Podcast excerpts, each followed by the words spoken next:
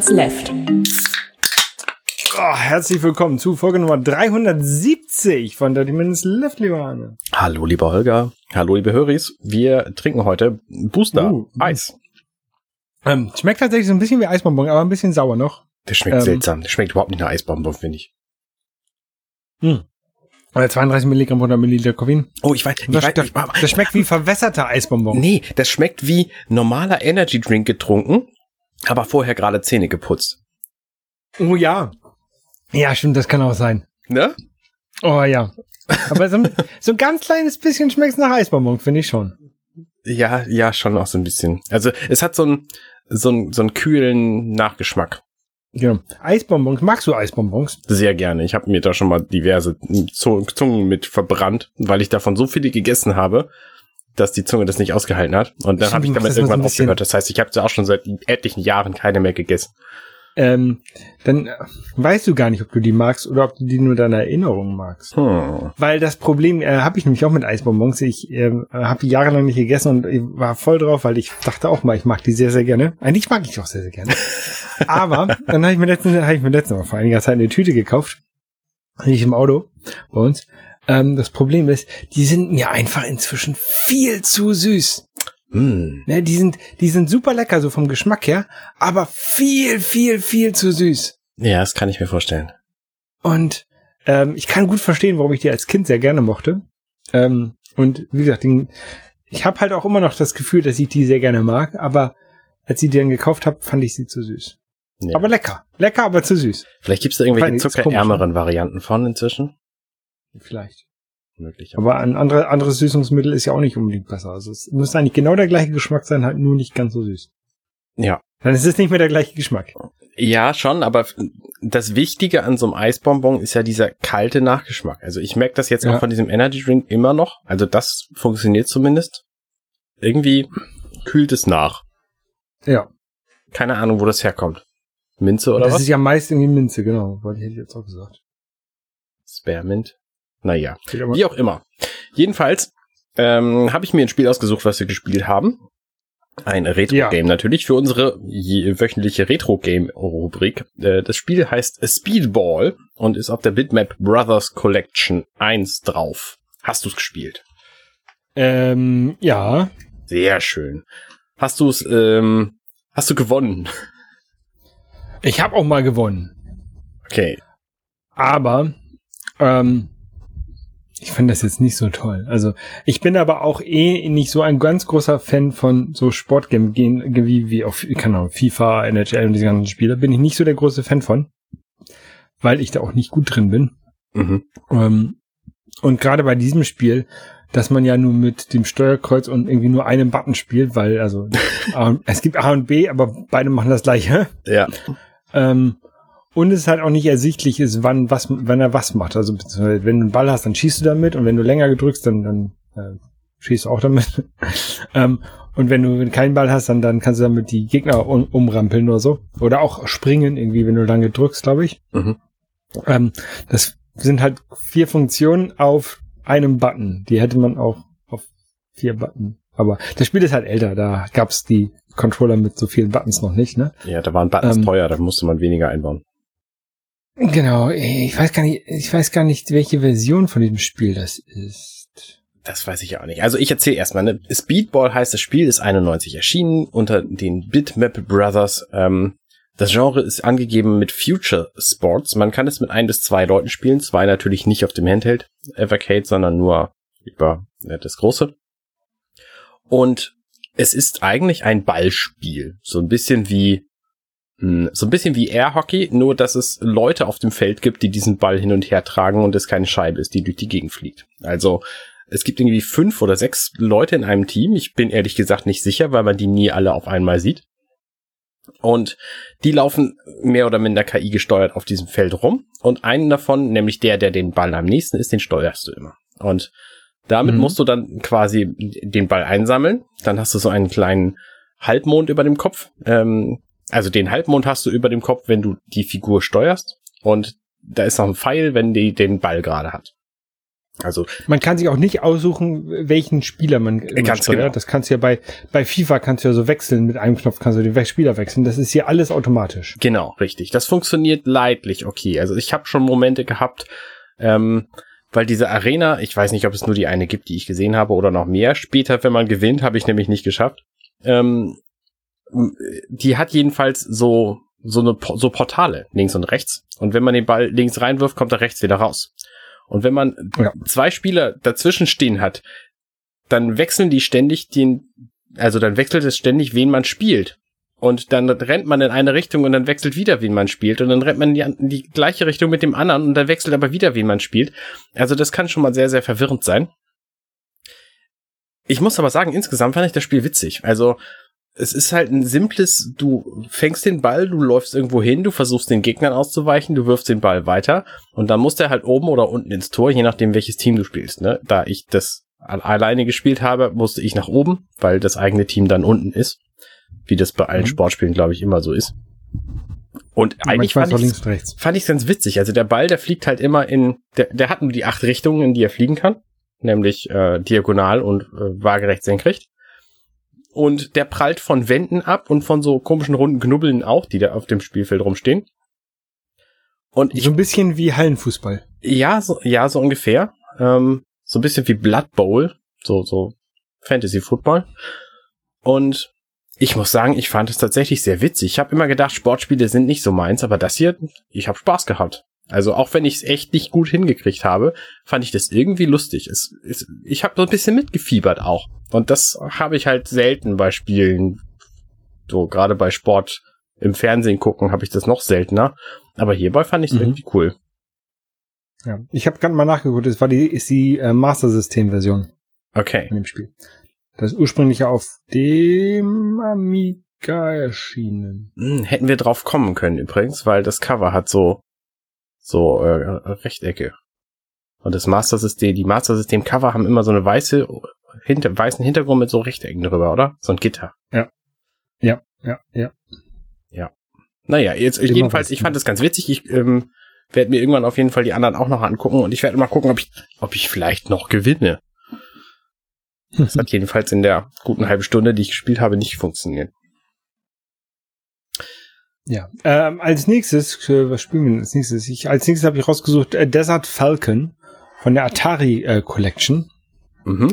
Da bin ich ja sehr, sehr gespannt, wie das wird. Atari ist ja immer Das so ein, die, die allerersten Anfänge von Menschen machen irgendwas. Oh, ich sehe gerade, es gibt sogar, das gibt's auch auf der Atari Collection 2, da ist die Version für den äh, 7800 drauf und auf der Atari Collection 1 ist der Version vom äh, 2600 drauf. Ja, lass uns mal die 2600er nehmen. Ja. Die ist so rudimentär. Ich habe die irgendwann schon mal gespielt, aber es ist schon eine Weile her. Ja, cool. Ich habe das, ich habe das natürlich ähm, nicht jetzt die ganzen Cartridges durchgeblättert, um zu gucken, welches Spiel wir spielen können, sondern ich habe einfach in meiner App nach Evercade gefiltert. Ja, Ähm, in meiner gut. Game Collector App. Sehr gut. Da ist ja das, das ist, äh, kann ich gleich mal ein bisschen Werbung für machen. Ne? Das ist, funktioniert sehr gut. Aber Ja, ich mach muss doch. jetzt noch mal oh, ein bisschen, ein bisschen dran arbeiten. Also, du hast eine Game Collector App geschrieben, die funktioniert unter iOS, unter macOS inzwischen auch. Genau. Ist es Ja, so so? ein bisschen nicht, ja, aber nicht so gut, ne? ähm, okay, jedenfalls kann man da aus einer äh, International Game Database die Spiele reinladen. Das heißt, man muss die ganzen Daten nicht selber eintragen. Und Genau. äh, also Videospiele. Und dann hat man halt hinterher eine Liste mit den Spielen, die man besitzt. Und kann dann da sa Genau. so Sachen sagen wie, ich spiele das gerade, ich will das spielen und was war das noch alles?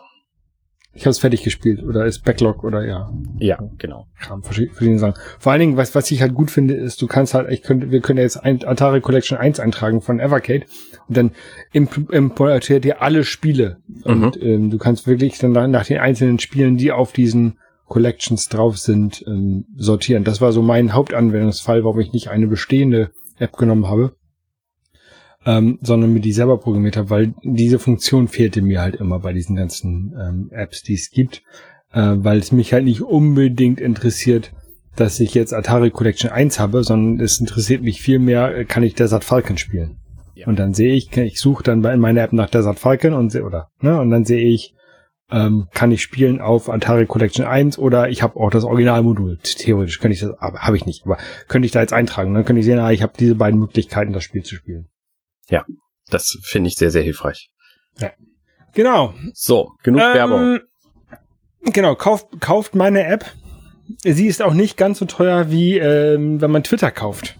Ja, das äh, machen ja selten Leute, stelle ich fest. Das ist, glaube ich, jetzt einmal passiert. Gerade eben quasi. Elon Musk hat Twitter hat gekauft. Genau, hat ganz schön lange gedauert. Also ich überlege ja auch manchmal ähm, sehr lange, ob ich etwas kaufen soll oder nicht. ähm, aber so vier Monate kommt eher selten vor, dass ich so lange überlege. Na, du musst ja äh, oh, in ja. Relation sehen, wie teuer das jetzt war. Ja, ja, vielleicht. Da überlege ich mal ein bisschen länger. Der, das stimmt aber nicht. Ich hab bei, bei der, wenn ich, wenn ich eine neue Kamera kaufe, dann, oder auch bei meinem ersten Fernseher, das hat auch lange gedauert. Anyway. Ja, genau. Ähm, ja. Die eigentlich wichtige Frage ist gar nicht, was hat er denn da jetzt für bezahlt, sondern was ändert sich jetzt und ist es gut oder schlecht? So. Und das erste, was passiert ist, ist, dass er schon mal Leute rausgeworfen hat. Äh, die meisten davon habe ich, haben mir vorher nichts gesagt. Äh, den CEO natürlich, weil natürlich will er jetzt selber CEO werden oder wie auch immer.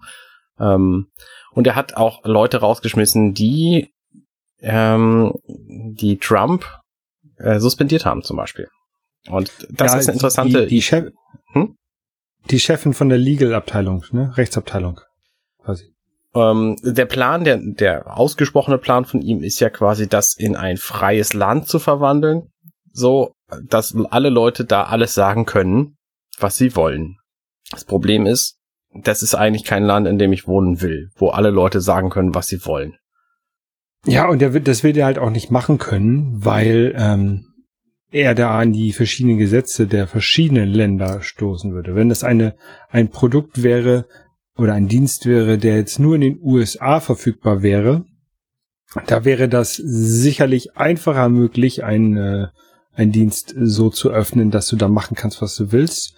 Ähm, aber dadurch, dass er halt auch ähm, die Gesetze aus Europa zum Beispiel ähm, einhalten muss, geht das halt nicht, weil du darfst in Europa zum Beispiel, das ist jetzt gerade gerade erst ähm, zu einer, ist das, heißt das dann Richtlinie geworden, ähm, dass du historische Fakten nicht leugnen darfst. Ähm, in Deutschland ist es ja schon lange so, dass du den Holocaust nicht leugnen darfst, ne, weil das ist ein erwiesener Fakt und darfst jetzt nicht sagen, Auschwitz hat es nicht gegeben.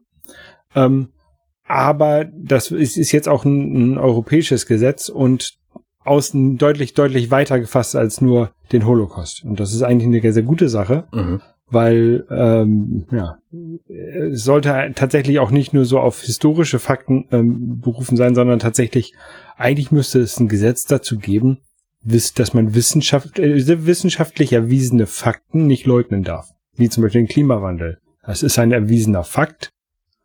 Ähm, den, den sollte man nicht leugnen dürfen. Man darf ihn, man, man darf sicherlich äh, Studien erstellen und ähm, äh, gucken, ob das, äh, vielleicht hat man ja neue Erkenntnisse, ne? aber einfach zu behaupten, Klimawandel gibt es nicht, ähm, das ist alles Sonnenaktivitäten, äh, wie das gerne die, die äh, nicht so gerne Alternative der, der äh, das behauptet. Sowas sollte eigentlich auch nicht wirklich sein. Finde ich.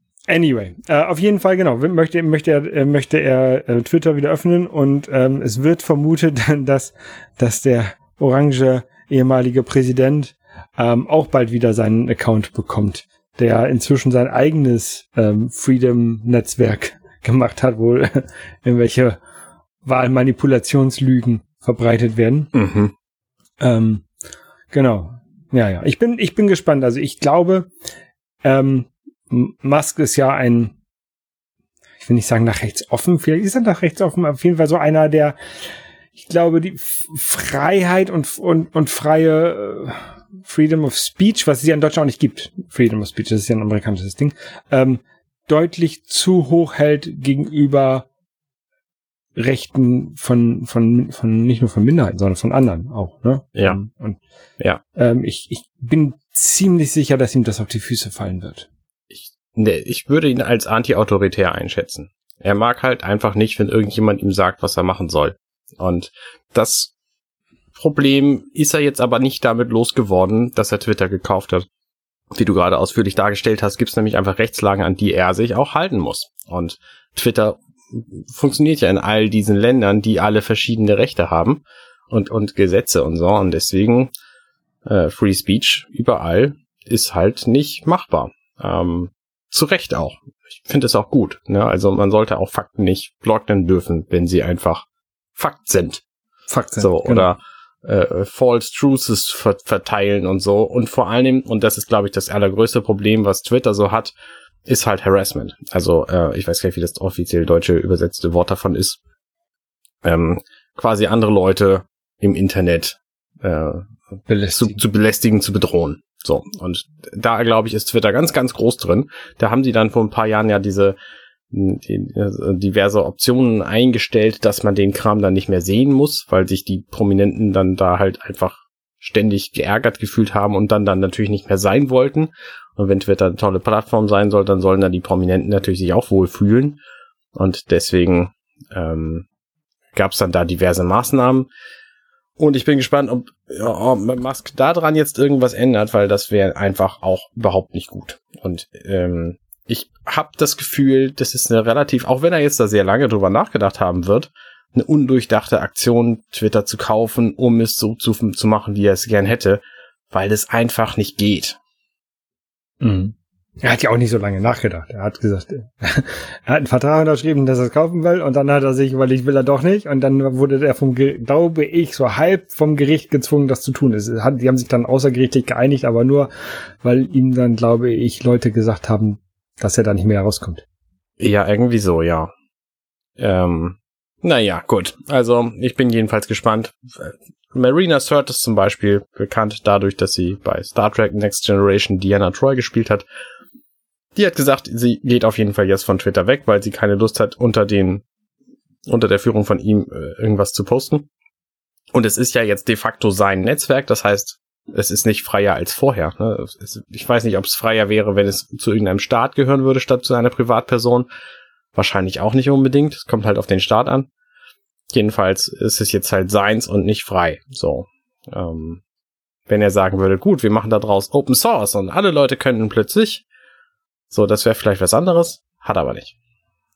Ja, dann, dann, dann landest du bei sowas wie Mastodon ähm, was ja quasi eine Open Source Alternative zu Twitter sein möchte. Mhm. Ähm, was so ein bisschen das Problem hat, äh, also das, das Problem bei, bei solchen ähm, Open Source Varianten oder ähm, gerade dezentralen Systemen. Also dezentral heißt ja, dass es nicht eine Firma gibt, die einen Server bereitstellt oder eine, eine Serverfarm bereitstellt, wo dann alles drüber läuft, sondern jeder könnte sich ähm, ein, einen Server hinstellen diese Software installieren und hat dann sein eigenes, mhm. eigenes Mastodon, sein eigenes Twitter. Ähm, da ist natürlich das Problem, dann sind auf deiner eigenen Plattform nur irgendwie du und deine Mutter und niemand anderes. Ähm, also muss es eine Möglichkeit geben, dass man diese verschiedenen Instanzen dann miteinander verbindet, dass du dann miteinander kommunizieren kannst, wie das ja auch bei E-Mail der Fall ist, ne? Wenn du jetzt, keine Ahnung, alle sind bei Hotmail, dann kannst du und dann nur, nur mit Hotmail ähm, E-Mail schreiben. Das wäre ja nicht so schön. Deswegen gibt's ja dieses Ad und dann kommt die Domain dahinter und dann kannst du auch an andere Server eine E-Mail schicken. Mhm. Und genauso ist es auch bei Mastodon. Du hast halt verschiedene Instanzen und musst halt ähm, kannst dann halt auch an, an Leute aus auf anderen Instanzen Nachrichten schicken. Das Problem dabei ist, ähm, oder ein Problem, was ich dabei sehe, ist, dass es halt erstmal so viele Instanzen gibt, dass du relativ oder relativ einfach könnte jemand einen Account machen bei keine Ahnung, ähm, Mastodon, anesmastodon.de, ne? Könntest du jetzt einen Account machen, Holger Krupp, und dann würden alle Leute glauben, ich wäre das. Ähm, obwohl ich meinen eigenen Mastodon-Account bei mastodon.social habe. Ja. Das, das ist tatsächlich mein, mein, echter, ne? Also da gibt es, ähm, es ist relativ einfach dort ähm, Identitäten dann nach, ich will nicht sagen Identitäten zu fälschen, aber Identitäten nachzuahmen. Ähm, und es ist relativ schwer zu verifizieren, wer diese Person hinter diesem Account ist. Das ist bei einer ähm, Instanz, die zentral ist, natürlich deutlich einfacher. Und, ja. ähm, auch Leute zu finden ist halt bei einer zentralen Instanz deutlich einfacher. Also ich glaube, ähm, ein dezentrales soziales Netzwerk, äh, Netzwerk, so schön es in der Theorie immer klingt, wird keinen Erfolg haben. Deswegen redet auch niemand mehr über Diaspora, sondern alle benutzen Facebook. Ja. Diaspora als dezentraler ähm, Facebook Konkurrent sich halt nicht durchgesetzt hat und ich auch ich glaube auch nicht, dass Mastodon sich durchsetzen wird. Ich also nee, Mastodon gibt's ja auch schon sehr lange und es hat sich einfach bislang nicht durchgesetzt. Ich glaube auch nicht, dass es jetzt passieren wird. Ich sehe auch ein anderes Problem, dadurch, dass es dezentral ist. Wenn ich meinen eigenen Mastodon Server habe und da sind 50 Leute, die da ihren Account haben und ich schalte meinen Server ab, warum auch immer, ne? Serverfarm äh, kaputt gebrannt, äh, ich habe kein Geld mehr, um die zu bezahlen, ich habe einfach keine Lust mehr, dann sind deren Daten alle komplett futsch. Genau. Und, und die müssen sich dann einen neuen, die, du kannst dann, also die müssen dann auch einen neuen Account auf einer anderen Instanz aufmachen und haben dann auch ihre Follower alle nicht mehr. Richtig. Und das ist eine ziemlich blöde Aktion. Also selbstverständlich kann ich dann sagen, hey, ich mache diesen Dienst, ich mache diesen Bezahlserver, wo der auf jeden Fall da bleibt. So, da könnt ihr bezahlen, dann kriegt ihr da euren Mastodon-Account. Und wenn ich damit sehr erfolgreich bin, dann habe ich plötzlich ein neues Twitter. So, statt ein dezentrales Netzwerk habe ich dann ein neues zentrales gemacht. Ja, oder du hast halt ein App.net, wo du sagst, äh, Bezahle-Account, damit eure Daten auch immer euch gehören und dann schaltest du es trotzdem ab. Mhm. Also Weil es sich halt finanziell irgendwie nicht lohnt oder so, ne? Ist alles nicht, nicht so leicht. Ich bin überrascht insgesamt, dass Twitter so erfolgreich geworden ist, wie es war, wie es ist. Ne, ich meine, das gibt seit 2007 oder so. Ich bin da seit 2008. Ähm, und ich glaube, ich damals glaube, konnte man einfach noch Leute treffen und kennenlernen über Twitter. Heutzutage ist es echt schwer geworden, habe ich das Gefühl weil einfach so, so viel mehr Leute da sind. Ja, ich bin seit 2007 bei Twitter. Ich glaube, es gibt es seit 2006. Bin mir nicht ganz sicher. Ich bin, ich war nicht bestimmt nicht im ersten Jahr dabei. Hm, vielleicht schon. Early Adopter und so. Naja, okay. Jedenfalls. Wir haben uns ja auch über Twitter kennengelernt. ist richtig. Ne? Also ich lerne, ist mir so nach, im Nachhinein eingefallen, ich lerne auch jetzt tatsächlich noch Leute über Twitter kennen, aber die Nischen werden halt immer kleiner. Ne? Früher war halt, oh, ich wohne irgendwie in Norddeutschland, wie ist es bei dir? Ja, ich wohne auch in Norddeutschland. Geil, cool. Wir sind zwei Leute, die in Norddeutschland wohnen hier. Ähm, das gibt's halt heutzutage nicht mehr. Ne? Heutzutage findest du Leute, die den gleichen Briefkasten benutzen wie du. Ähm, oder die Nachbarn sind oder wie auch immer. So solche Leute findest du halt jetzt bei Twitter. Ähm, und kürzlich habe ich ja ganz viele Leute zu, zum Thema Star Trek kennengelernt und zum Thema Brettspielen habe ich kennengelernt. Ähm, Brettspiele übrigens. Ah, neues Thema. Ich habe äh, meinen ersten, der, der erste regelmäßige Brettspieleabend bei mir. Ähm, ich mache jetzt nämlich einen regelmäßigen Brettspieleabend, habe da eine, eine WhatsApp-Gruppe für erstellt und da äh, sind Leute drin und ich lade die alle ein und wir hatten, äh, wir haben jetzt zu viert tatsächlich gespielt, zu fünf, zu viert. Ähm, am Donnerstag. Das heißt, donnerstags mache ich meinen Spieleabend und freue mich, weil ich nämlich noch nie eine regelmäßige Brettspiel Brettspielrunde hatte und jetzt einfach auch mal Spiele auf den Tisch bringen kann, die mehr Leute als einen brauchen, weil mit, mhm. mit ähm, so ein oder Kinderspiele dann auch zu dritt ähm, kann ich problemfrei spielen äh, und bei allen anderen äh, ist es halt schwieriger. Und deswegen freue ich mich, dass ich die jetzt auch auf den Tisch bringen kann. Vor allen Dingen, weil ich über die, ne, die Leute sagen mir natürlich, dass sie kommen und dann melden sie sich an, dann weiß ich, ah, es kommen an dem Abend vier Leute. So, und dann kann ich Spiele vorbereiten und kann sagen, hey, ich äh, habe dieses Spiel rumliegen, das wollte ich schon immer mal spielen, dann bringe ich mir das jetzt bei und dann erkläre ich das an dem Abend und dann spielen wir das. So, und das, äh, da freue ich mich einfach sehr drüber. Und wie das bei so regelmäßigen Dingen immer so ist, die nächsten zwei müssen direkt ausfallen wegen irgendwelcher anderen Events, aber dann, dann geht's auf jeden Fall mit dem regelmäßigen Brettspielabend weiter. Äh, an unserem ersten Abend jetzt waren wir, wie gesagt, vier, fünf Leute, haben zuerst Dorfromantik gespielt, da hatte ich ja letzte Woche von erzählt. Sehr cooles Spiel. Und das habe ich deswegen ausgewählt, weil da, da kann, können halt Leute einfach einsteigen und mitmachen und dann wieder weggehen, wenn sie, wenn sie gehen müssen. Und wir haben halt angefangen, als noch nicht alle da waren und dann sind die anderen einfach eingestiegen. Und dann haben wir das Spiel halt mit fünf Leuten zu Ende gespielt, obwohl wir es mit drei angefangen hatten. Weil es halt einfach so ist, jeder nimmt eine Karte und legt sie an und alle spielen gemeinsam. Von daher funktioniert es mhm. bei dem Spiel einfach sehr, sehr gut.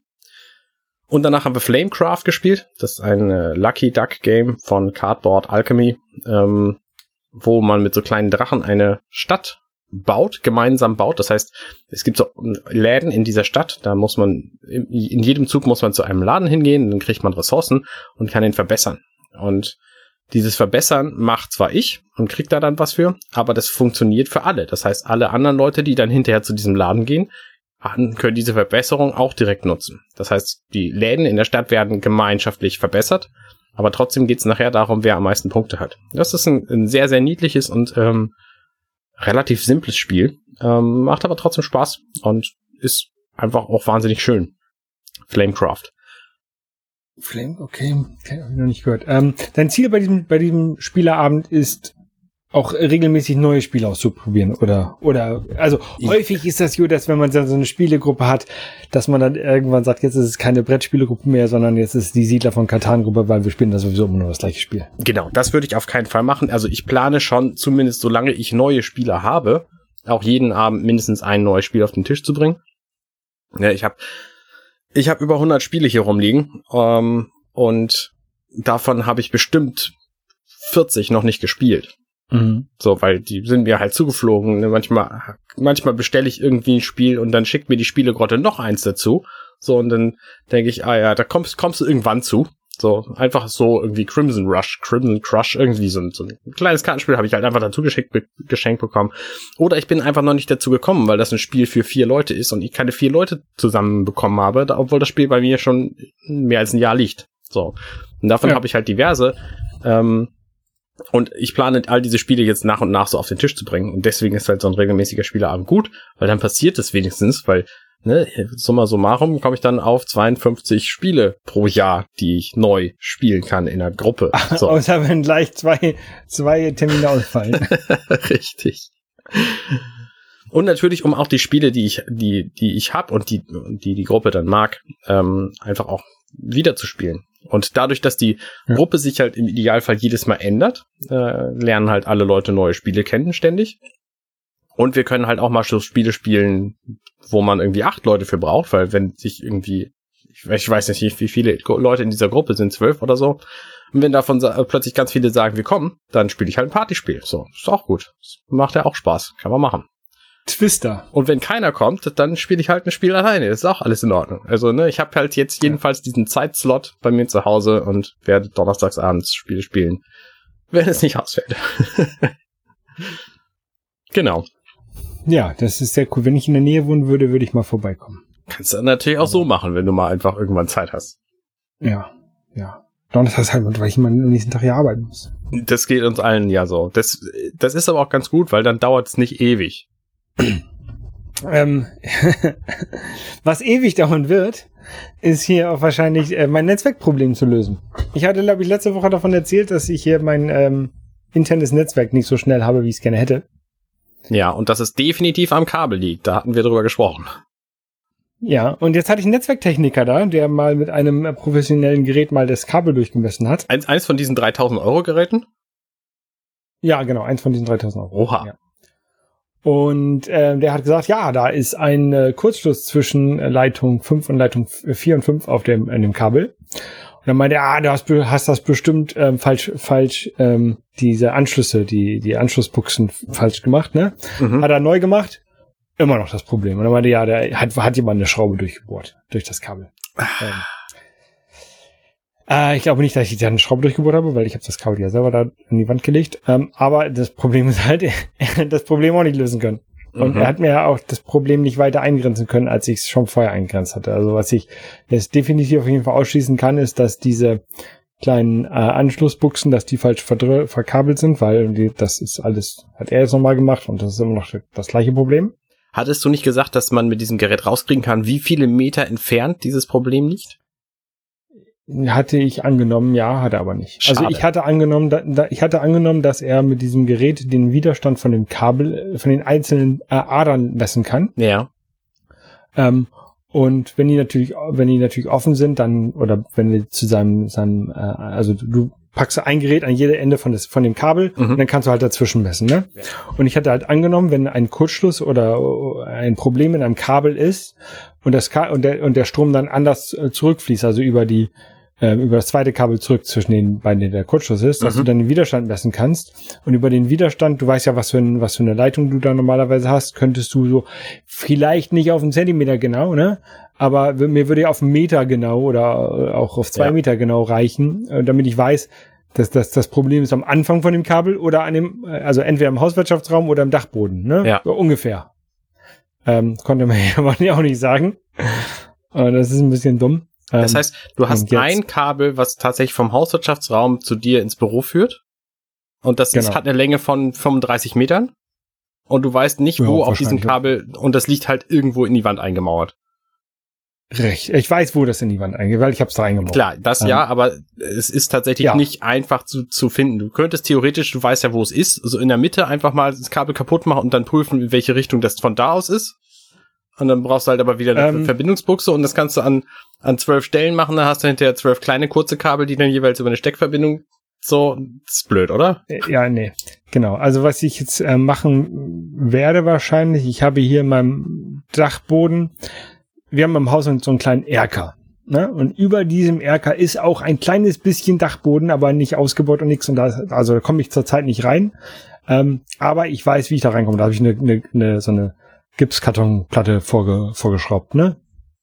Ähm, und dahinter läuft das Kabel, liegt das Kabel relativ lose. Mhm. Ähm, da liegen auch ein paar Meter mehr. Also ich, ich, wenn ich jetzt hier, hier bei mir am Kabel in der Wand ziehe, dann kommt da, kommt da noch ein, noch ein bisschen Kabel nach. Ähm, das werde ich einmal aufmachen. Moment, Moment, gucken. Moment. Das heißt, das Kabel liegt lose in der Wand? Du hast so einen Kabelkanal geführt. Ähm, das Kabel liegt lose in dem kleinen bisschen Dachboden, was über dem äh, Erker ist. ja, aber du hast ja gerade gesagt, du kannst bei dir ziehen, dann kommt da mehr raus. Ja, weil dann, da ist es ja der Dachboden über dem Erker. Aber das heißt ja auch andersrum, du kannst aber ein neues Kabel an dein Ende ran tun und dann im Erker das Nein, ganze Kabel weil- komplett weil durch die Wand meine- ziehen, bis da neues liegt. Ich, na, ich kann, ich kann das Kabel im Erker abschneiden und das Stück könnte ich neu ziehen, ja. Aber der Rest von dem Kabel, der nicht in dem Erker ist, sondern der von diesem Erker bis in den Hauswirtschaftsraum durch die ganze Wände geht, der ist halt eingemauert. Ah, okay, Oder okay. eingegipst. Also nix lose. Nichts los. Nein, nur, nur so, keine Ahnung, zwei Meter extra Kabel sind in dem Dachboden, weil ich hatte halt ein bisschen mehr Kabel und habe gedacht, wenn ich, wenn ich ein Problem damit habe, dann habe ich noch so ein bisschen ein, zwei Meter, die ich nachziehen kann, wo ich dann mal wieder was abschneiden kann. Okay. Falls ich das mit dem Anschluss nicht hinbekomme, ne? Ja. Also. Okay. Was ist Ey, denn genauso- jetzt dein Plan? genauso- mein Plan ist jetzt einmal das, den Dachboden hier aufzumachen und zu gucken äh, und da tatsächlich mal das Kabel abzuschneiden und dann eine, eine Buchse drauf zu machen und dann zu sehen, ob ich dann immer noch das Problem habe. Wenn, wenn ja, dann ähm, also, ich, ich, ich kann auch noch, ich kann vielleicht äh, das Kabel, äh, nochmal ein neues Kabel ziehen durch eine, ein- über eine andere Route im Haus Mhm. wo ich dann nicht ganz für dreckig und kaputt machen muss. Ähm, und so vielleicht das Kabel austauschen, über eine andere Route austauschen. Das wäre eine Möglichkeit. Die andere Möglichkeit ist tatsächlich, ähm, das Kabel jetzt nochmal wieder rauszuholen. Also ich, ich habe so, ich habe zwei, drei Vermutungen, wo das Problem sein könnte. Das Problem könnte einmal sein, hier oben bei mir im Dachboden kommt das ähm, Kabel quasi unter meinem Fußboden raus. Also, aber in dem, in dem, in dem Videospielebereich von meinem Dachboden, Mhm. unterm Fußboden raus, geht dann zur Seite an die, an die Wand, geht dort an der Wand lang und dann in diesen kleinen Erker rein und macht dann noch eine, eine kleine Schleife. Ähm, es könnte sein, dass bei unter diesen Fußbodenplatten, dass das Kabel dort zu doll, ich meine, ich hätte das gut durchgeführt, ich weiß es aber nicht mehr ganz genau, dass es da ein bisschen geknickt ist. Ich glaube, äh, das könnte, da bin ich mir nicht ganz hundertprozentig sicher. Also, theoretisch könnte ich dort einmal gucken, könnte ich einmal hier den Fußboden aufmachen ähm, und dann nochmal gucken, ob, ob ich da was das Problem lösen kann. Das heißt natürlich auch, ich muss diesen ganzen Dachboden, den, den Dreiviertel von dem Dachboden hier leer räumen. Beziehungsweise alles so in meinen Videospielebereich eng an eng reinstellen und dann, dann könnte ich den Fußboden aufmachen. Das wäre eine Arbeit von ungefähr einer Woche, glaube ich. Mhm. Ähm, dann habe ich unten im Hauswirtschaftsraum, ähm, als ich da die Kabel verlegt habe, ähm, die auch relativ stark geknickt und an einer Stelle mit einem mit einem Nagel ähm, an der Wand fixiert, aber da sind da sind zwei Kabel und dieser Nagel ist halt ein bisschen bisschen breiterer Kopf und ist zwischen diesen Kabeln in der Wand. Also es geht nicht durch ein Kabel, sondern sollte eigentlich zwischen zwei Kabeln sein. Es kann natürlich sein, dass ich dort einen Fehler gemacht habe und auch, dass dieser Knick nicht so ganz ideal ist. Ähm, also da, dort könnte ich auch noch mal ein bisschen, ähm, aber da reicht da ja auch eine optische Prüfung, oder? Also ich meine, so ein Kurzschluss. Das ist in, in, in, in der Wand drin. Also ich muss das, die muss die Wand aufreißen da an der Stelle, dann das Kabel daraus holen. Hast du äh, denn das Kabel geprüft, bevor du es eingebaut hast? Weißt du, ob dieses Problem schon vorher im Kabel war? Nein. Da hast einfach gutgläubig ein geeignetes Kabel genommen, in die Wand gehauen, was genügend isoliert ist, dass es normalerweise nicht passiert. Ja. Okay. Und ich, als ich es angeschlossen habe, habe ich auch die einzelnen Adern ähm, mit, so, mit so einem Kabelprüfer und das sah für mich alles gut aus. Okay. Hm. Und dass da jetzt auf, den, auf dem einen äh, zwischen zwei Kabeln ein Kurzschluss ist, das wundert mich halt sehr, weil das auf meinem Kabelprüfer mir nicht aufgefallen ist. Ja. Ja, ich bin gespannt, wie du das löst. Ja, ich weiß auch noch nicht, wann ich das löse. Also, wann ich dazu komme, mich da mit genauer zu beschäftigen. Ähm, ist halt alles nicht so einfach. Ja, ähm, auch nicht so einfach ist das Problem mit meiner Kamera, mit der ähm, kleinen EOS M100. Mhm. Aber die habe ich jetzt eingeschickt zu so einem ähm, Kameraspezi, heißt der Typ, der irgendwie aus dem, äh, in, in, ich glaube in Sachsen oder so, hat der, äh, hat der so einen Kamerareparaturservice mit mir telefoniert und ähm, der war recht zuversichtlich, dass er das Problem lösen könnte.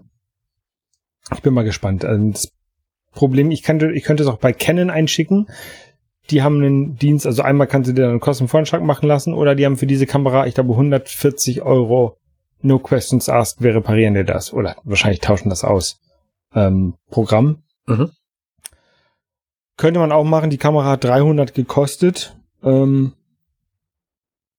weiß ich nicht, ob sie das tatsächlich lohnt. Ne? Also ich müsste nochmal dann Wiederverkaufspreise angucken. Wenn sie, wenn die Wiederverkaufspreise über, also um die 200 sind, dann lohnt sich das vielleicht. Ähm, nein, dann lohnt sich das auf jeden Fall.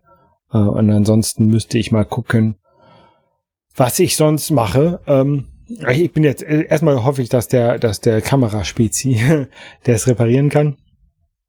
Ähm, und dann, dann sehen wir weiter. Ansonsten äh, hatte ich überlegt, äh, da ich ja sowieso noch mal ein neues Kamerasystem mir kaufen wollte mit äh, einem Vollformatsensor, ähm, also mit einem größeren Sensor, das macht dann eine, eine, ein schöneres Bild, wie, wie ich und wie viele finden, ähm, wollte ich mir eine Kamera kaufen. Aber da ich finanziell kann ich mir jetzt halt keine, gerade keine 4000 Euro Kamera kaufen, die ich gerne hätte eigentlich, ähm, habe ich mir überlegt, ich müsste, ich könnte mir eine Kamera kaufen, die in dem gleichen ähm, System ist wie so eine 4000 Euro Kamera, aber halt billiger ist. Und dann kaufe ich mir halt, äh, vor allem äh, achte ich darauf, dass die Objektive einigermaßen gut sind.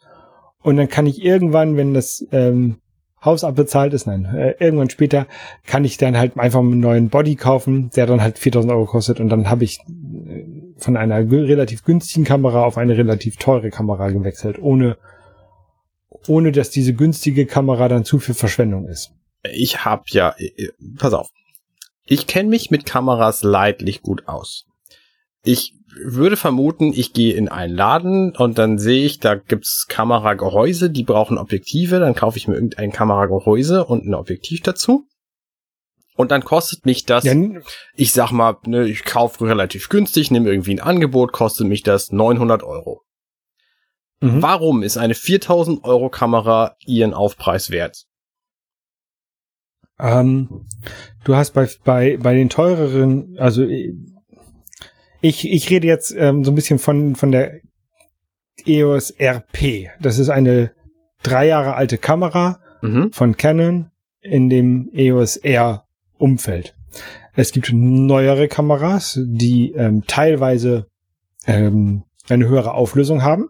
Mhm. Te teilweise haben sie bessere Sensoren, die mit weniger Licht ähm, bessere Bilder machen können. Okay, verstehe ich. Das ist ein Aufpreis. Dann haben die teilweise neue Bildprozessoren oder bessere Bildprozessoren, die Bilder schneller verarbeiten können. Das heißt, du kannst mehr Bilder in Serie schießen. Das hast du bei, bei Sportfotografie ja viel, dass die Leute einfach draufdrücken und machen dann machen 20, 20 Bilder pro Sekunde, mhm. um dann genau den richtigen Shot, wo der Fußballer den, den Fuß am Ball hat, ähm, hinterher in die Zeitung abzudrucken. Ähm, und sowas, sowas brauche ich halt nicht. Ne? Also deswegen, mir reicht schon eine äh, einigermaßen äh, gute Kamera. Und da denke ich, dass diese Canon RP für mich zurzeit eine sehr gute Alternative ist. Und die hat einen Vollformatsensor. Das bedeutet, genau. das, das, was bedeutet das? Großer Sensor. Ähm, das be ein großer Sensor. Der, der Sensor ist genauso groß wie der Vollformatsensor ist genauso groß wie ein Kleinbild negativ. Also 35 Millimeter ähm, so Sensor. Dia quasi. So wie, wie ein Dia-Bild, ja, wie, wie, wie ein klassisches, du kannst auch, kannst auch Großformat-Dias haben, ne? Also du kannst mhm. auch große, größere ähm, Dias haben oder Mittelformat-Dias, aber bei, wenn, wenn wir, wenn man von Vollformat-Sensor spricht, bei Kameras, dann redet man immer davon, dass die, dass der Sensor genauso groß ist wie ein, ähm, ja, wie so ein Kleinbild-Negativ. Okay. Was du halt diese, diese Rollen, wo du das so rausziehst und dann legst du es in deine Kamera rein, ne? Und dann, die kennt man ja diese Patronen. Ja, ja, klar. Genau. Okay, das ist also die, die Einheit. Und dann gibt's irgendwie drei Viertel Größe und ein halb und dann gibt's alles, was kleiner ist. Das ist in den billigen Kameras. Das heißt, wenn ich für 900 Euro eine kaufe, dann ist da auf keinen Fall ein Vollformatsensor drin, sondern irgendwas kleineres, was dann demnach weniger Licht, ähm, also mehr Licht braucht, damit das Bild genauso gut wird. Jein, also ähm, 900 Euro ist gerade eine sehr schöne Grenze, weil genau diese Canon RP kostet 900 Euro. Ach, tatsächlich? Ähm, genau. Ähm, und äh, wenn, der, wenn der Sensor größer ist, bei gleich vielen Pixeln, das heißt, jedes einzelne Pixel ist größer. Ja. Das heißt, beim, beim Foto aufnehmen kommt mehr Licht auf, das, auf die gleiche Größe vom Pixel. Mhm.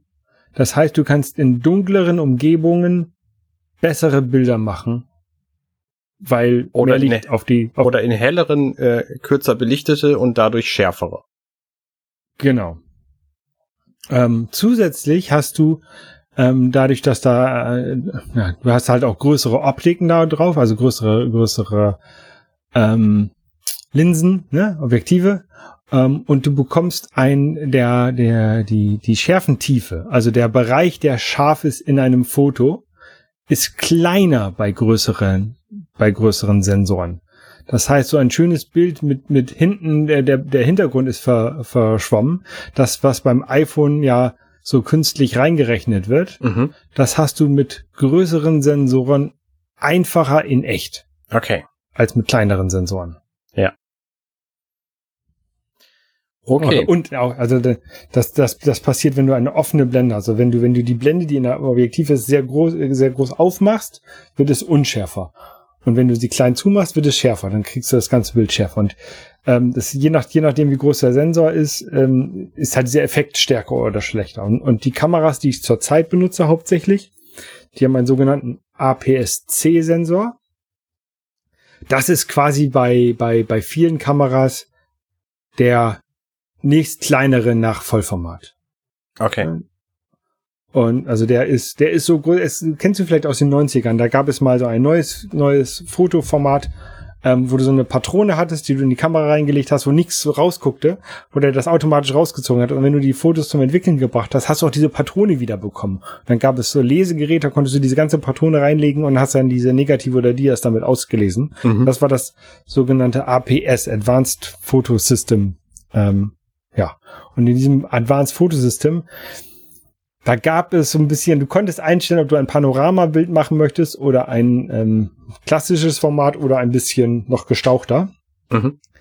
Die Negative waren immer gleich, das war eine Zusatzinformation, die mit angespeichert wurde, wie das Bild entwickelt werden sollte. Ne? Ob Aha. da so ein Ausschnitt, ein breiter Ausschnitt rausgenommen werden sollte oder ob das Ganze genommen werden sollte. Und wenn du das Ganze genommen hattest, dann war das so das sogenannte APS-C, also APS Classic ähm, Format, weil es klassische Seitenverhältnis hatte.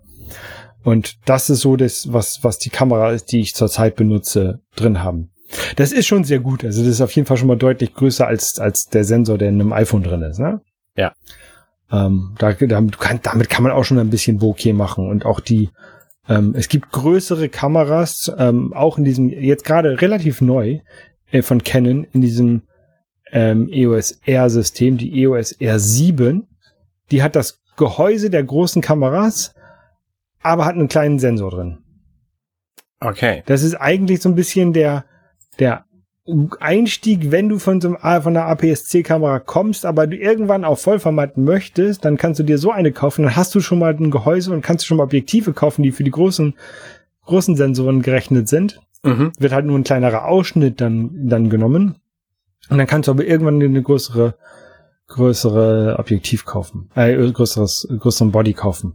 Ähm, aber ich glaube für mich, ich will halt irgendwann, ich will halt auch Vollformat wieder. Ich hatte, hatte früher Vollformat ähm, als äh, Filmkameras natürlich ja. und möchte da auch gerne wieder hin. Und ich glaube, dass diese EOS RP, auch wenn sie von vielen als so die billige, nicht so gute Kamera wahrgenommen wird, ähm, für mich, was ich damit mache, relativ gut ist und halt ein sehr günstiger Einstieg ist in, in das Vollformat und von den technischen Daten auch besser ist als jede APS-C-Kamera, die ich zurzeit habe. Also das ist mhm. nicht, ich, ich habe immer noch einen besseren Bildprozessor. Ich habe alles, alles von dieser Kamera ist besser als das, was ich jetzt habe. Und das ist, glaube ich, schon ein bisschen wert. Denn ich mache jetzt dann vielleicht nicht so einen ganz großen Schritt, aber ich mache einen kleinen Schritt mit, dem, mit dem großen Potenzial irgendwann mir für 4000 Euro eine, eine ganz gute Kamera zu kaufen. Was ist, das habe ich noch nicht verstanden. Was ist der Moment, wo du denkst, oh, jetzt wäre geil, ich hätte 3000 Euro mehr für die Kamera bezahlt? So, hm, ich habe jetzt diese Blume fotografiert und das, der Hintergrund ist mir noch ein bisschen zu scharf. Ich hätte jetzt gerne den, den Vollformatsensor, damit es noch unschärfer wird. Stellst du dir das vor? Ich, ich weiß nicht, was ist. Also, also ich hatte ja und ähm, zum Beispiel ich hatte, ähm, als ich bei der Sonnenfinsternis war, hätte ich gerne eine Kamera gehabt, die noch ein bisschen okay. mit ein bisschen weniger Licht umgehen kann. Als ich äh, in, in, in ähm, auf der Osterinsel war, hätte ich auch gerne eine Kamera gehabt, die noch mit ein bisschen weniger Licht umgehen kann, damit man besser den, den Sternenhimmel fotografieren kann. Okay. ähm, also es gibt eine ganze Menge Möglichkeiten. Bei Porträtfotos ist es immer gut, wenn man eine Kamera hat, die ein bisschen, ein bisschen mehr Serienbilder machen kann, weil dann kannst du so kleine Sachen wie äh, zwinkert mal eben, dann kannst du das relativ schnell aussortieren und, und, und ähm, ein besseres Bild rausbekommen. Ja, okay. Das ist, glaube ich, ganz nett. Okay, sehe ich ein, es gibt also durchaus Fälle dafür. Genau, also ich brauche sicherlich keine Kamera, die irgendwie, keine Ahnung, 30 Bilder pro Sekunde Vollformat RAW schießt, ne? Ähm, aber, keine Ahnung, so eine Canon EOS R 5 oder 6 wäre schon, wäre schon nice. Ähm, aber ja. Die, guck mal, die Canon EOS R6, die macht 20 Bilder pro Sekunde und die Canon EOS R5, die macht auch 20 Bilder pro Sekunde, die macht 8K RAW Video, das brauche ich zum Beispiel gar nicht. Ja. ja. Bildstabilisatoren haben die heutzutage auch alle drin in den Sensoren, dass die Sensoren so ein bisschen, ich will nicht sagen schwimmend gelagert sind, aber dass die Sen Sensoren das Bild ausgleichen. Ja, das kenne ich so ähm, wie die Elbphilharmonie. Genau, so wie die Elbphilharmonie, so ein bisschen. ja. Genau, also es gibt da schon schon ganz coole Sachen, aber also teilweise sind die sind diese ähm, Besonderheiten der teuren Kameras auch wirklich so minimal verglichen mit der ein bisschen günstigeren, aber halt für spezielle Anwendungsfälle so ähm, so ha, vorteilhaft, dass es sich auf jeden Fall löst, äh, äh, lohnt, da, da was zu machen. Zum Beispiel, also die, ich gucke gerade, die Canon EOS R3 macht 30 Bilder pro Sekunde. Und das Lustige ist, die Canon EOS R3, die kostet, weiß ich nicht, die hat 24 Megapixel. Ähm, die kostet 6000 Euro. Und die Canon EOS RP, die kostet, die, die irgendwie 900 Euro kostet, die hat 26 Megapixel. Die hat also mehr Megapixel, die mhm. billigere Kamera. Mhm. Warum? Weil dann die, die teurere hat größere Pixel, das wieder besser für weniger Licht ist. Ja, okay. Früher gab's ja dieses also Schlagwort also, interpolieren. da konnte man, ja. oh Gott, die Kameras früher waren so schlecht. Also, ja, die, das, das Gute früher mit Film war, es war relativ, also da relativ egal, was für eine, was für ein Body du hattest für die Kamera, weil was wichtig halt war, was der Sensor war, war halt der Film. Und der, du konntest halt den, Klar. den, den ja. gut, guten Film auch in eine schlechte Kamera einlegen. Aber da hattest du auch sowas wie Serienbild. Ne? Da hattest du auch Sportfotografie, Foto, äh, Fotografen, die halt auch, für die es halt auch wichtig waren, dass die halt eine guten, gute Kamera haben, die einen starken Motor drin hat, die extrem schnell belichten kann. Ja. Ne? ich rede aber gerade von den Anfängen der Digitalfotografie, wo du äh, so Fotos mit 640, 480 gemacht hast und dann konnten die aber interpoliert werden und waren eigentlich interpoliert, weil eigentlich waren es nur 320 mal 240 Pixel. Ja. Also, ja. Meine, meine, meine erste digitale Spiegelreflexkamera hat 6 Megapixel. Das ist schon mega viel. Meine erste hatte ein. Nämlich 1024 mal 768 interpoliert von 800 mal 600. Das war hart. Die Kamera, nein, nein, nicht Spiegelreflex, Kein- sondern Digitalkamera. Ja, ja, Äh, ich, ja, ja, okay. Ich hatte auch andere Digitalkameras, aber ich meine Spiegelreflex ist. Ah, okay, alles klar. Insgesamt erinnert mich diese Kameradiskussion so ein bisschen an das, was ich mal über Audioverstärker gehört habe. Ne, du kannst ja, kannst ja so ein Boxensystem für einen Computer kaufen, kostet 40 Euro. So, dann kannst du ein, kannst du ein gutes Boxensystem kaufen, kostet 400 Euro. Dann kannst du ein Boxensystem mit brauchbarem Verstärker kaufen, dann bist du bei 4000. Und wenn du das dann noch in gut klingend haben willst, dann bist du bei 40.000. Also, da ist quasi die Skala immer eine Null hinten dran, wenn du es ein bisschen besser haben willst. Ähm, scheint mir diesen Genau, Kameras das halt, ähnlich da, zu sein. Und das, das, ja, und das ist halt immer so ein bisschen, also bei, bei, bei Anlagen ist es halt, ähm, wie viel kannst du, wie, wie viel Unterschied kannst, bist du selber tatsächlich in der Lage zu hören, ja, ne? Wie, wie viel nicht? Also ich bin jetzt nicht in der Lage, den Unterschied zwischen 1000 Euro und, und 10.000 Euro Boxen zu hören, würde ich jetzt mal vermuten. Also ich bin jetzt nicht so audiophil und zusätzlich, ich höre so wenig Musik, dass es mir auch scheißegal ist. ja. Aber den Unterschied zwischen hauptsächlich 40 Pod- Euro Boxen und 400 Euro Boxen, den hörst du auch.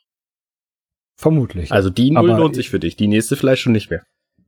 Genau, aber ja, weiß ich nicht, ob es, auch wenn ich es höre, lohnt es sich dann, wenn ich keine Musik höre? Hm, gute Frage. Wenn ich, wenn ich, wenn ich immer nur ähm, James getreu, äh, werkgetreu James Cameron höre, dann ist es auch scheißegal, ob das jetzt 4.000 40.000 oder oder 4 Euro Boxen sind. Ja. Oh, ich habe übrigens, äh, ich habe von James Cameron geträumt tatsächlich. Der hat, äh, hat mich irgendwie beim, beim Buffet getroffen, hat er mir gesagt, du, Arne, du, du ich spreche Deutsch, du kannst mir deine Mails auch auf Deutsch schreiben. Hm. Ich gedacht, Ja. hm, das ist ja praktisch. Und dann bin ich irgendwann aufgewacht. Auf jeden Fall war ich, war ich kurz davor, mir diese äh, Canon EOS RP zu kaufen. Ähm, da gab, die gab es bei Mediamarkt irgendwie für, keine Ahnung, 800 Euro oder, oder sowas, ne? Mhm. Oder, oder ich glaube sogar, ich glaube irgendwie, es waren ähm, 900 Euro die Kamera und 850 Euro die Kamera mit einem Objektiv. Das war sehr lustig, weil das war billiger als nur die Kamera zu kaufen. Ja. Ähm, und dann hatte ich fast zugeschlagen. Und dann hat mir aber ein Kollege erzählt, dass Mediamarkt demnächst die Mehrwertsteueraktion wieder hat, wo sie den Preis so weit senken, dass äh, das, was sonst Mehrwertsteuer wäre, nicht mehr, ähm, dass man das dann nicht bezahlen muss. Also 15 Prozent oder was das ist. Neu- 19, ne? Ja, aber wenn du von 119 abziehst, das, Ja, ja, genau, genau, Nee, von, genau, von 119 ziehst du ja 19 ab und dann bist du irgendwie bei 15. Also die Mehrwertsteuer wird dir draufgerechnet Genau, also- und deswegen nicht, ja. So. Genau. Ähm, und dann habe ich ah, wunderbar, dann, dann, dann wartest du und dann kann, kann ich mir die Kamera für, keine Ahnung, 700 Euro kaufen. Und dann bin ich raufgegangen, auf die, als diese Mediamarkt-Aktion äh, startete und auf einmal kostete die Kamera 20 Prozent mehr oder so. Mhm. Und das Lustige ist, Mediamarkt hat zur Zeit, während sie diese Aktion haben, auch noch, ähm, zeigen sie den Tiefpreis der letzten 30 Tage an. Das finde Und ich das cool. sieht so ein bisschen, ja, das, ist- das ist eigentlich ganz gut. Ich habe das am Anfang gar nicht so richtig verstanden. Aber das, weil ich gedacht habe, ey, das ist ja ein Rabatt. Und dann steht irgendwie, äh, Tiefpreis irgendwie 799 Euro und aktueller Preis 949 Euro. ja, das ist ja ein sehr seltsamer Preis. mhm. Ähm, ja, und ähm, ich, hab, ich warte jetzt erstmal. Ich warte jetzt, habe jetzt erstmal die Kamera zum äh, die, zur Reparatur gebracht. Und ähm, bevor wir nächstes Jahr in Urlaub fahren, werde ich eine neue Kamera kaufen. Das ist so mein Ziel. Und vielleicht wird die Kamera dann ja auch nochmal ein, ein bisschen günstiger, vielleicht auch nicht, ist ja auch egal. Ja, auf jeden Fall. Ähm, ich meine, wir haben ja den schwarzen Freitag noch dazwischen. Da passiert bestimmt irgendwas, was Preise angeht. Genau. Ich weiß jetzt ungefähr, wie viel das kosten, mich kosten würde, diese, äh, diese RP mit, mit einem 50 Millimeter Objektiv, also auch relativ einfaches Objektiv dazu. Und ähm, ja, dann gucken wir mal. Ja. Das ist so mein, mein, mein Plan jetzt. Sehr gut. Und die anderen Kameras behalte ich, weil die so schön klein sind, die sind. Sehr gut. Dann kannst du Ja. irgendwann so eine, so eine Kamerasammlung haben und dann hast du so ein eigenes Regal, wo ganz viele Kameras drin sind, aber die kannst du nicht alle gleichzeitig anschließen, weil der Frame Master die nicht. Achso, warte mal, nee, das war ja. Ja, apropos Framemeister, das ist eine gute Idee. Ähm, ich habe ich hab letztens, äh, wollte ich, äh, ich mache ja mal eben meine Fighting Game Streams, habe ich ja wieder so ein bisschen angefangen. Mhm. Ähm, seitdem das, seitdem das Baby ähm, abends ordentlich schläft und, und ich dann wieder äh, abends ein bisschen mehr Zeit habe. Ich bin übrigens jedes Mal Ähm. überrascht, wenn ich eine Benachrichtigung kriege, dass du gerade wieder streamst und hab praktisch nie Zeit dafür. Ja, weil es immer alles relativ spontan ähm, entschieden wird, wann ich das mache. Ähm, aber es macht mir halt Spaß und deswegen, ja, guckt auch nie jemand zu, aber ist mir auch egal. Ähm, ähm, auf jeden Fall hatte ich dann letztens das Problem, dass ich bei der Dreamcast keinen Sound rausbekommen habe. Hm. Ähm, und ich weiß noch, ich, ich habe es tatsächlich noch nicht geguckt, woran das liegt. Es hat mich aber so aufgeregt, ähm, dass ich überlegt habe, ich müsste eigentlich mal deinem Lieblingshobby nachgehen ja. Ähm, wir haben da schon drüber gesprochen, sonst hätte ich dich jetzt raten lassen, was dein Lieblingshobby wohl ist. Ähm, weil dein Lieblingshobby ist ja irgendwie alles neu verkabeln. Ja. Das machst du ja regelmäßig. Ach, das ist so geil. Und jetzt habe ich überlegt, ich müsste mal meine analogen ähm, äh, Konsolen neu verkabeln.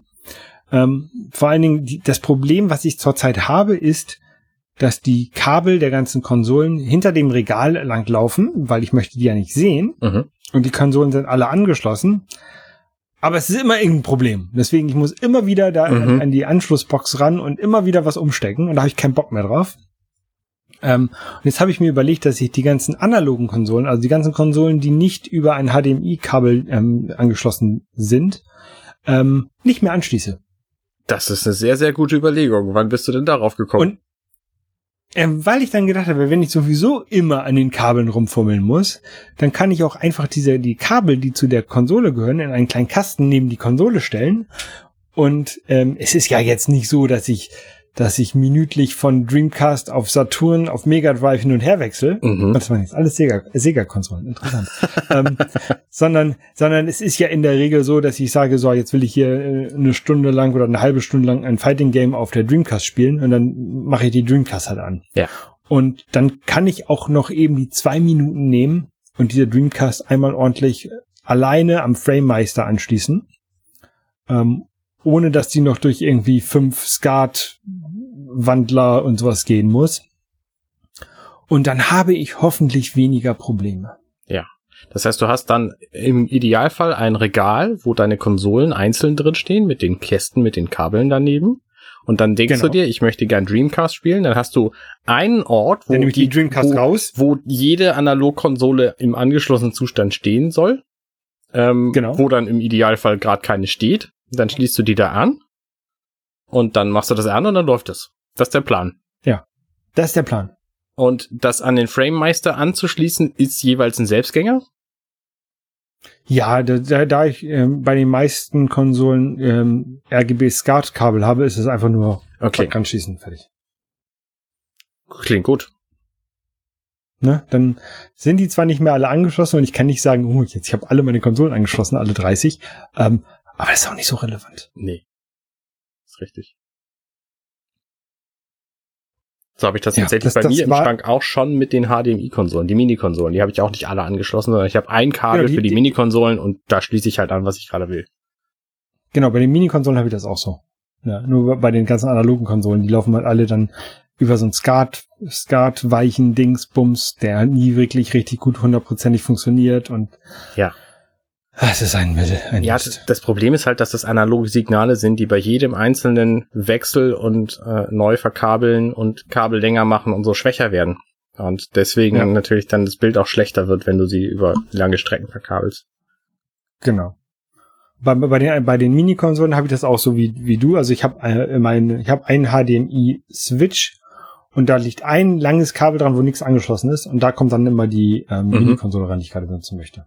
Genau, so mache ich das auch. Dr. Mario oder so auf dem NES Classic Mini. Genau. Da kommt jetzt demnächst, ähm, oder ist jetzt gerade rausgekommen, das äh, Mega Drive Mini 2, Mega Drive 2 Mini. Okay. Ähm, eine neue Konsole, die äh, Mega Drive 1 Mini gab's ja, kam ja raus und das war ja die erste ähm, Mini-Konsole von Sega selber, die vorher hat es ja mal RT Games gemacht, die waren ja alle mal nicht so gut und die neue, die Mega Drive 1 Mini, die war relativ gut. Ähm, und die haben jetzt ein Mega Drive gibt's ja auch Mega Drive 1 Mega Drive 2 und jetzt haben sie das Mega Drive 2 Mini mit neuen Spielen rausgebracht, teilweise neue Spiele, die das erste Mal erschienen. Ähm, und es, es wird nur ein, ein Zehntel davon pro, äh, produziert, verglichen mit der Mega Drive 1 Mini. Warum das denn? Weil ich nehme mal an, dass sie das Mega Drive 1 Mini nicht ganz so gut verkauft hat, deswegen war es auch irgendwann relativ billig zu kaufen. Okay. Ähm, also ich habe meins irgendwie für 50 Euro gekauft. Ähm, jetzt nicht ganz so nicht ganz so billig wie die PlayStation Classic Mini, die war irgendwie für 20 Euro gekauft habe. Ähm, aber äh, Mega Drive 1 Mini kostet irgendwie jetzt, ähm, Mega Drive 2 Mini, Entschuldigung, kostet, ist Amazon exklusiv, kostet irgendwie 110 Euro. Ähm, und halt deutlich weniger äh, verkauft oder werden produziert angeblich. Und deswegen habe ich das jetzt einfach mal gekauft. Gekauft oder bestellt? Mega, mega das gibt's das schon? Bestellt, ja, ich gucke gerade, es soll nächste Woche geliefert werden, also. Okay. Ja. Ja. Ist versandbereit in ein bis zwei Tagen. Also ich glaube, das kommt jetzt gerade raus. Okay. Ja, cool. Dann äh, kannst du das ja dann an deinen dedizierten Ach nee, das ist ein HDMI-Gerät, ne? Also Mini-Konsole. HDMI-Gerät, genau. Kannst du an deinen genau. dedizierten Mini-Konsolen-Slot anstecken und dann spielen. Genau. Das wird sehr lustig. Ja, sehr gut. Oh, und eine oh, noch, da ist eine Midnight Sache noch. Resistance und, drauf. Das ist cool.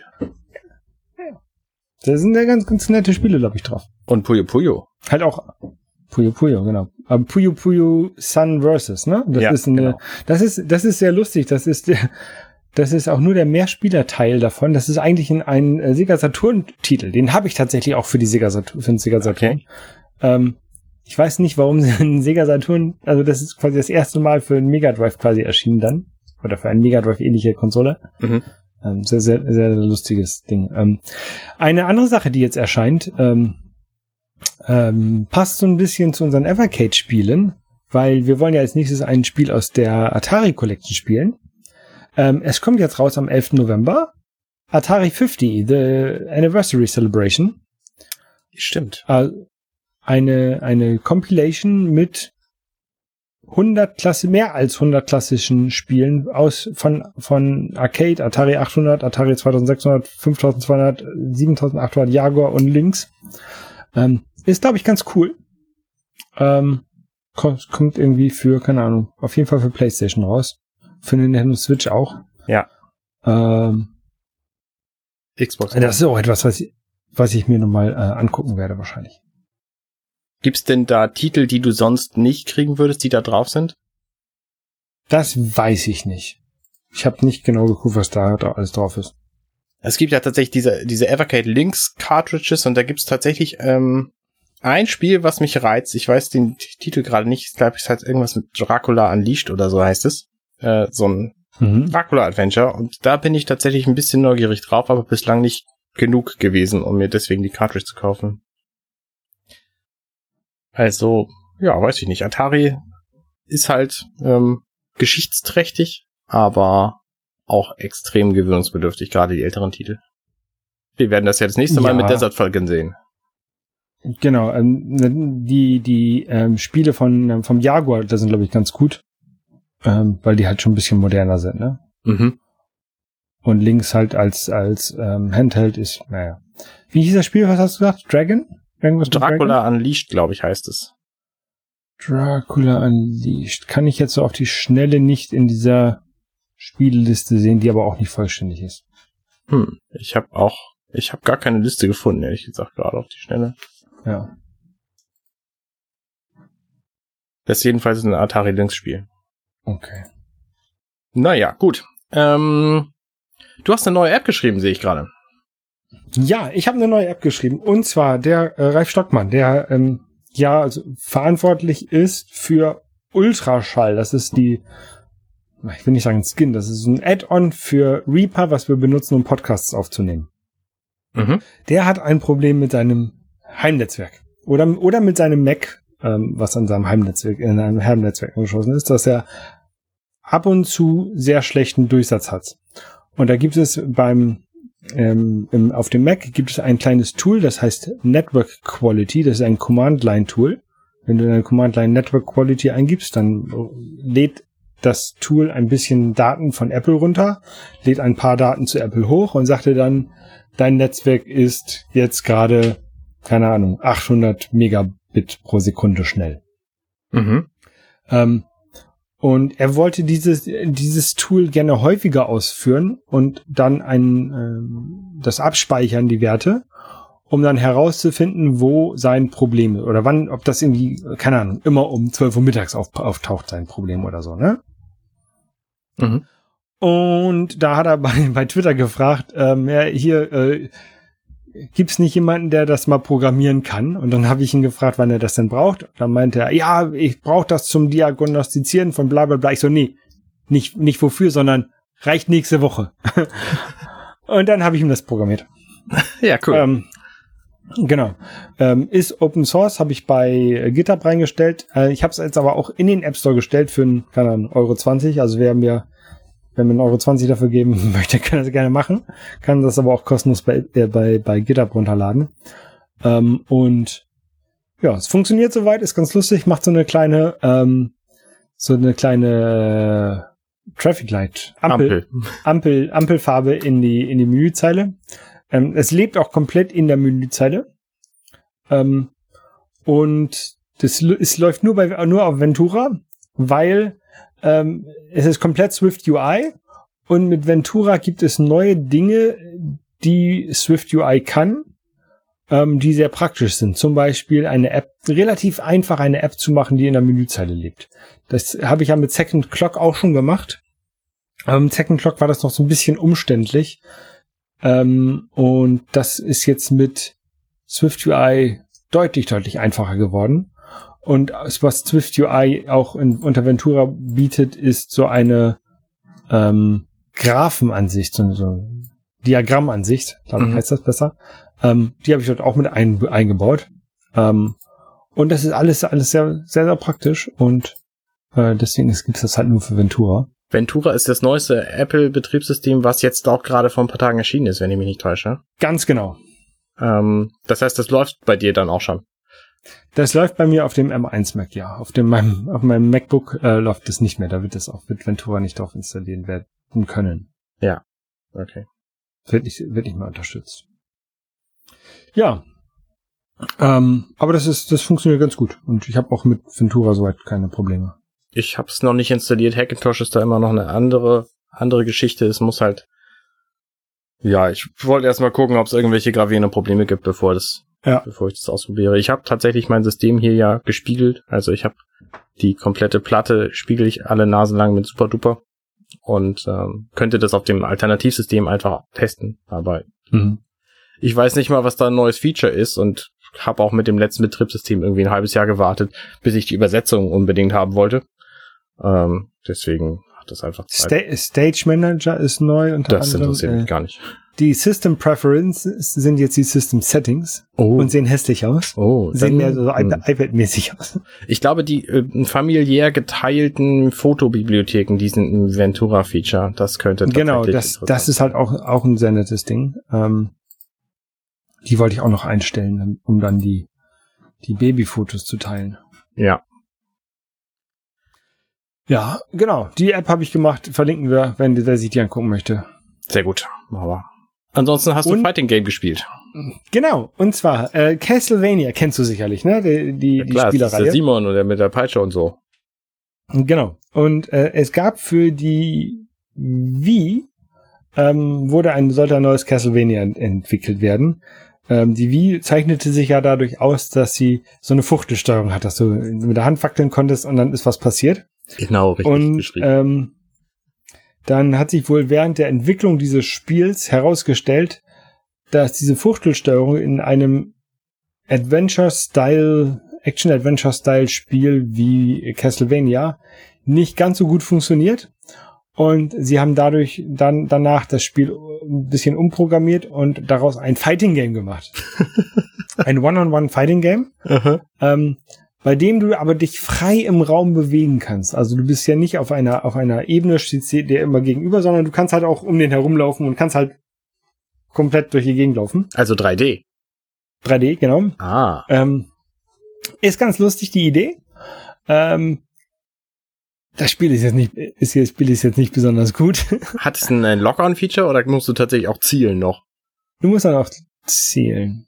Oh. Lockdown funktioniert nicht ganz so gut. Nee, das kann ich mir vorstellen. Es, es ist kein gutes Spiel. Ich habe es aber auch nicht mit der Fuchtelsteuerung gespielt. Ich habe es mit dem Wii-Controller, den du da so Okay. anschließt, gespielt, ähm, weil ich halt ach, keinen Bock hatte, damit da rum, rumzufuchteln. Ja. Ähm, ja. Ähm, kann man sich mal angucken. Ich habe da ein kleines Video bei YouTube gemacht. Ja, sehr cool. Wunderbar. Dann kommen wir schon zu unserer letzten Kategorie. Das ist immer Sonstiges. Kino, TV, Games und Books. Ich habe einen Film gesehen. Ich habe einfach neulich gedacht, ach, guckst du den Film mal an. Hatte ich schon eine Weile lang vor. Ähm, Ghostbusters Legacy, beziehungsweise wie er im Original heißt, Ghostbusters Afterlife. Wir wissen ja alle, Ghostbusters waren äh, Filme aus den 80ern. Es gibt da zwei Stück von. Einer ist irgendwie 1984 erschienen, der andere 87 oder so. Dann gab es im Jahr 2016, glaube ich, ein sehr cooles Videospiel dazu. Ähm, und dann gibt's jetzt halt hier diesen Ghostbusters Legacy-Film.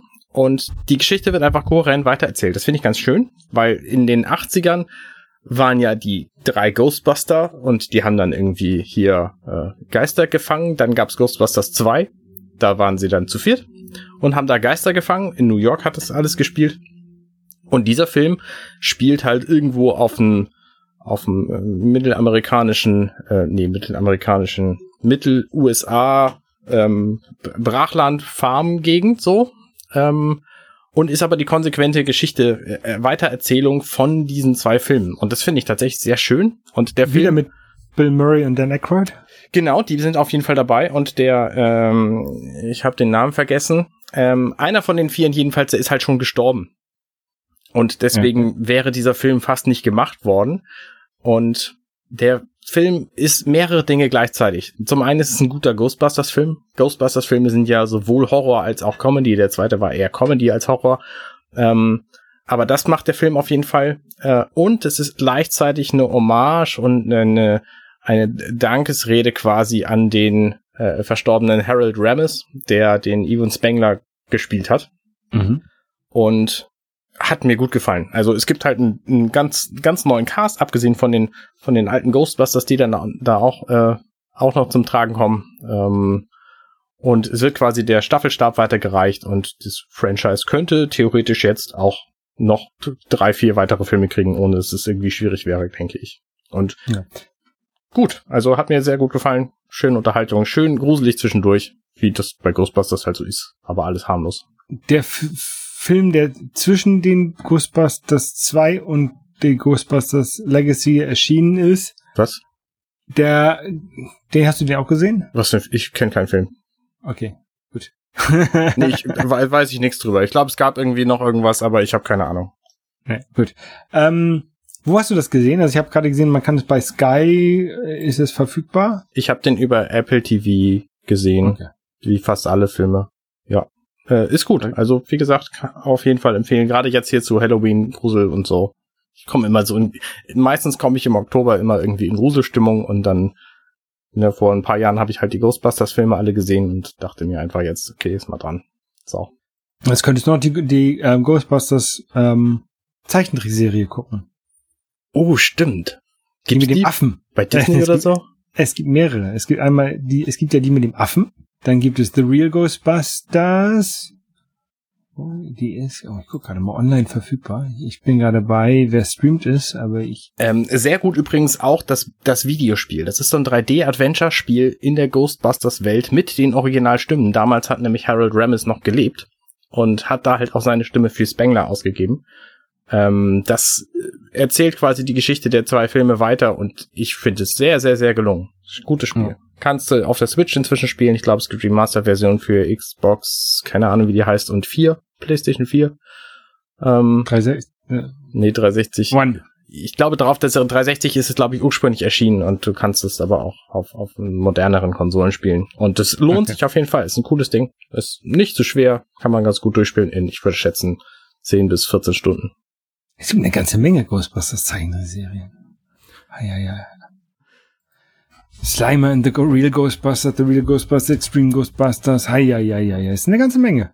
Mhm. Anyway, okay, ja. ähm, vielleicht gucke ich mir den auch mal an, ähm, wenn du sagst, der ist gut. Ich hatte, habe mich davor ein bisschen gefürchtet, weil der Film, der nicht erschienen ist dazwischen in meinen Filmen, ähm, der war ja nicht so gut. Bewertet. Es ist dazwischen, äh, also vielleicht erklären wir das nochmal auf. Es ist irgendwann dazwischen ein Film erschienen, der so 2016. unfassbar schlechte Kritiken bekommen hat, ähm, dass alle Leute sagen, den gibt's eigentlich nicht. Und der ist auch für die Geschichte, die diese drei Filme, die ich jetzt gesehen habe, erzählen, überhaupt nicht nötig. Also der trägt offenbar nichts Relevantes bei. Von daher, dieser Film sehr gut. Da hat auch ähm, Ivan Reitman, der die ersten zwei Filme gemacht hat, war da auch noch am Leben. Der ist jetzt letztes Jahr gestorben.